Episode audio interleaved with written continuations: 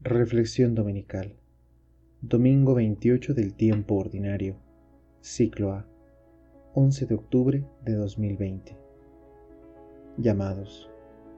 Por Fray Fausto Méndez Osa. ¿Quién te ha llamado? Sin duda nuestra primera respuesta es Dios.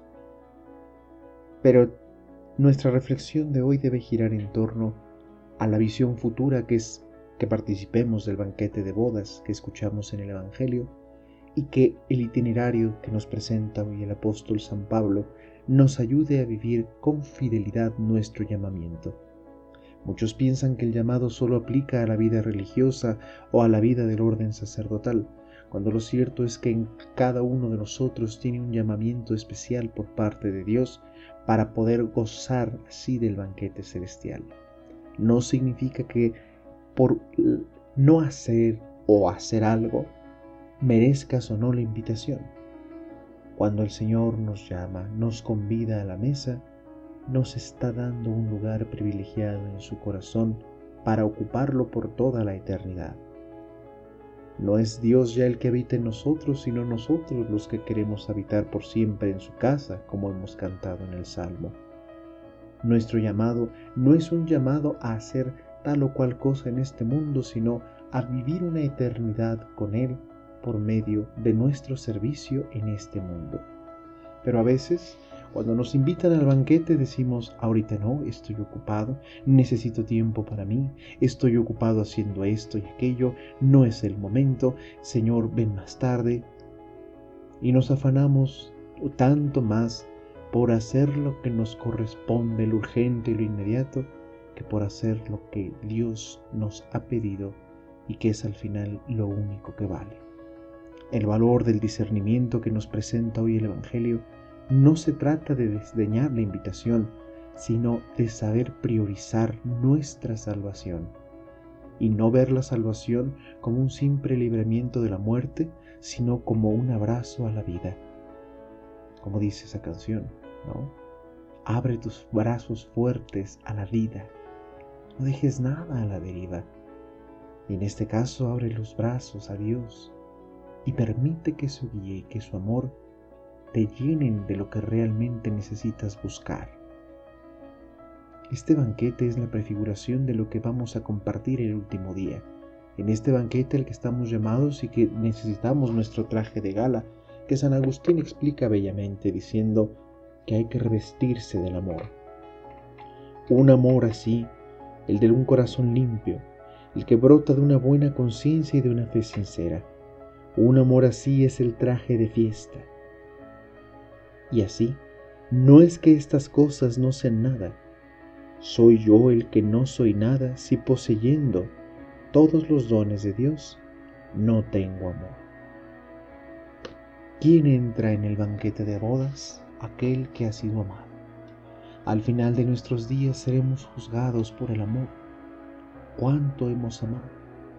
¿Cuántas de nuestras decisiones han sido para amar? ¿Y cuánto de lo que hemos hecho realmente es una muestra de amor para con nosotros mismos, para con los demás y sobre todo para Dios? Este es nuestro reto como cristianos.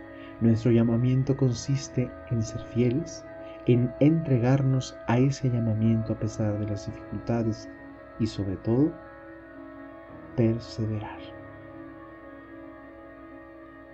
Seguramente los llamarán cobardes al retirarse, pero hipócritas es tener un título propio de aquel que se queda y que no sabe realmente vivir no solo un llamamiento, sino un compromiso personal con Dios. Nada puedes hacer sin Dios.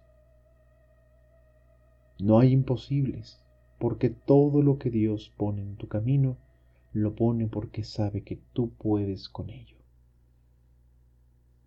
Y en los momentos difíciles, los momentos difíciles pasarán. Nuestra vida debe ser una eterna siembra de amor, un eterno momento de encuentro. El llamado que nosotros vivimos es porque hemos experimentado un encuentro personal e íntimo con Dios, no de una vez, no de un éxtasis, sino de un educar nuestro corazón que está llamado al amor y que se da en amor y para amar. Participar del banquete es compartir con los demás nuestra propia experiencia de Dios, y la mayor experiencia que podemos encontrar de Dios no solo es el cómo su amor nos ha conservado, el cómo su amor nos ha permeado, sino cómo su amor nos ha transformado en creyentes, cómo su amor nos ha dado vida y cómo su amor es el alimento que realmente necesitamos para continuar. Muchos le tenemos miedo al juicio final, pero no le tenemos miedo a que pase un día sin que no amemos. ¿Qué tanto has amado el día de hoy? ¿Diste los buenos días a las personas con quienes vives? ¿A las personas con quienes te encontraste en el camino? Tu amor, tu amor es tu peso, dice nuestro Padre Agustín. Y así también el apóstol hoy, como itinerario, es decir, como notas de viaje, nos ofrece dos cosas importantes. Todo lo puedo en aquel que me da fuerza, que es Cristo. Y así Dios, en su infinita riqueza, sabrá saciar nuestras necesidades. Este es el itinerario del apóstol. Cuando te sientas más débil, ahí está Dios. Cuando sientas que no puedas, ahí está Él.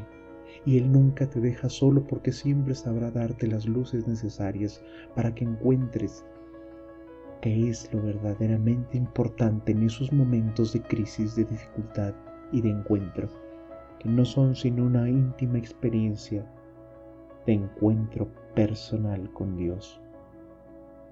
Entonces, y todo lo puedo en aquel que me da fuerza,